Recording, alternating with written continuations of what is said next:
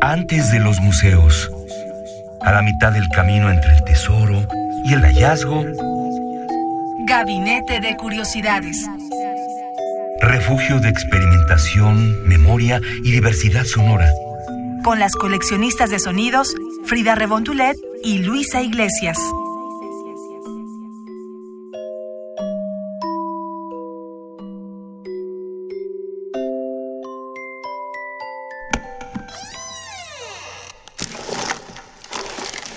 Experimentación sonora.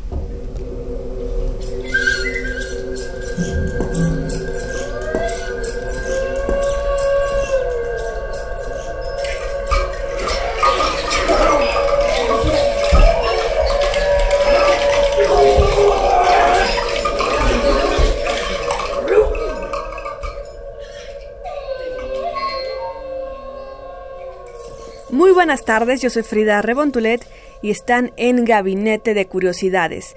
Nuestra querida Luisa Iglesias está en una misión macabra, pero ya la tendremos en las próximas emisiones. ¿Qué estamos escuchando en esta ocasión? Bueno, es la composición electroacústica de Roberto Morales Manzanares y se llama Para Vicachilu Ni o ¿Dónde lo escondiste? ¿Dónde lo ocultaste? Queremos comentarles que este compositor Roberto Morales Manzanares es originario de la Ciudad de México y nació en 1958. Es músico, compositor, intérprete, investigador y profesor mexicano. Tiene una formación académica en piano y flauta y como compositor ha escrito música para teatro, danza, cine, televisión y radio y ha participado como compositor en foros nacionales e internacionales de música contemporánea. Como intérprete, ha participado en importantes foros tanto con sus obras como con las de otros compositores, incluyendo giras a Europa y Latinoamérica. Actualmente es profesor de la Universidad de Guanajuato y también tiene una pieza que es la que estamos escuchando en estos momentos eh, y también al inicio y podremos conocer más a profundidad en este programa en el MUAC, en el Museo Universitario Arte Contemporáneo todavía está vigente, en este 2017 la pueden visitar. Y esta pieza, ya lo comentaremos después, va evolucionando. Cada reproducción, cada día suena diferente a la pieza que se presentó el primer día. Y bueno, la música ya per se tiene un lenguaje matemático, pero en este podemos verlo de una forma más científica y artística. Así que les pregunto, ¿recordarán sus clases de los números primarios y de los números primos? Bueno, pues en este trabajo se hace referencia a la dificultad de poder discernir una norma en la distribución de los números primos y los complicados desarrollos teóricos que lo hacen visible. El compositor encuentra, con ayuda de estos métodos, un conjunto de números que, utilizados como entidades de tiempo y densidad, otorgan a esta composición electroacústica, como se los mencionábamos, patrones orgánicos que derivan además en sistemas de separación entre intervalos que impiden la convergencia a la octava. Aquí estamos entrando en este lenguaje de la música, de la composición, El resultado es que las escalas de esta pieza siempre, siempre cambian y modifican la afinación de su instrumentación virtual, así como su estructura compositiva, es decir, escuchamos una obra de carácter multívoco, en permanente renovación. Les comentamos cómo fue construida o compuesta en el inicio, una vez que la reprodujeron en el MOAC, eh, va cambiando, cada vez va cambiando, se va retroalimentando en el buen sentido y con ello se van haciendo nuevas composiciones, nuevos cruces de estas sonoridades que una vez que se plantean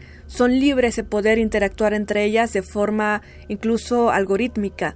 Así que los invito a que sigamos escuchando esta pieza llamada Parabicachiluni, ¿Dónde lo escondiste? ¿Dónde lo ocultaste? de el compositor mexicano Roberto Morales Manzanares.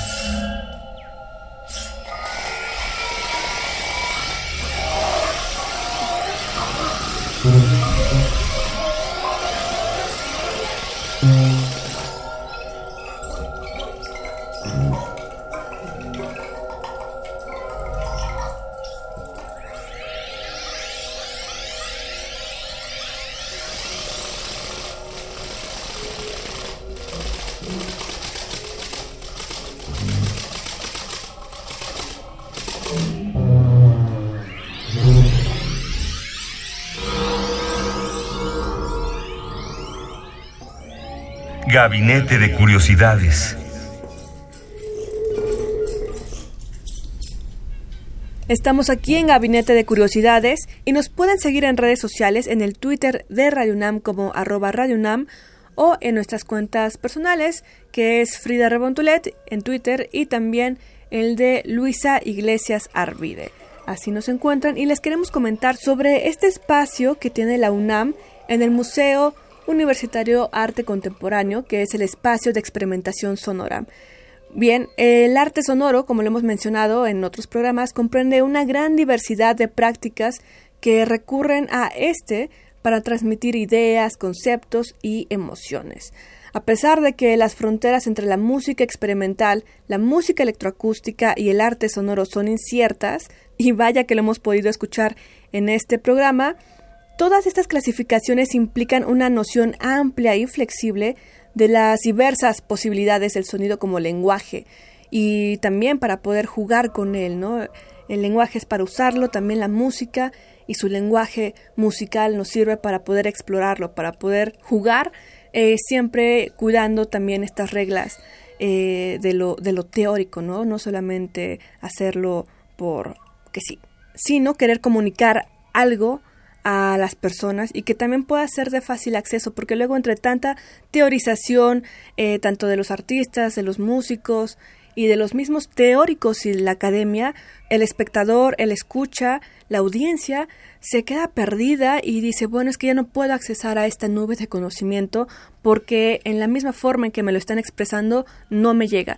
Y es por eso que existen estos espacios de experimentación sonora, por ejemplo el de la UNAM, para poder acercarnos a estos nuevos discursos, nuevas experiencias y a lo que nos están planteando los actuales músicos en el panorama tanto internacional como en el nacional. Este espacio de experimentación sonora, también conocido como el ES, se constituye como un lugar precisamente para la creación, producción y reproducción de piezas de arte sonoro y se plantea como un lugar maleable que se adapta y responde a ambientes acústicos diversos, Cuenta con un equipo técnico necesario para controlar el sonido en forma excepcional.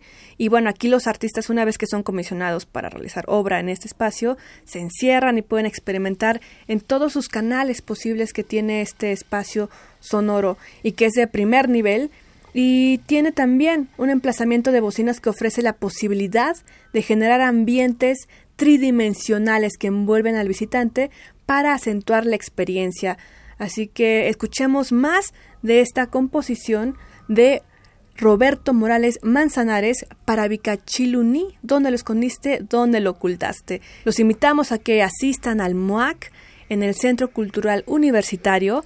Para que vivan esta experiencia, les recomendamos incluso que se coloquen una vez dentro de este espacio sonoro en el centro de la sala para que puedan tener toda esta sonoridad de 360 grados de experiencia sonora como lo es Radio UNAM.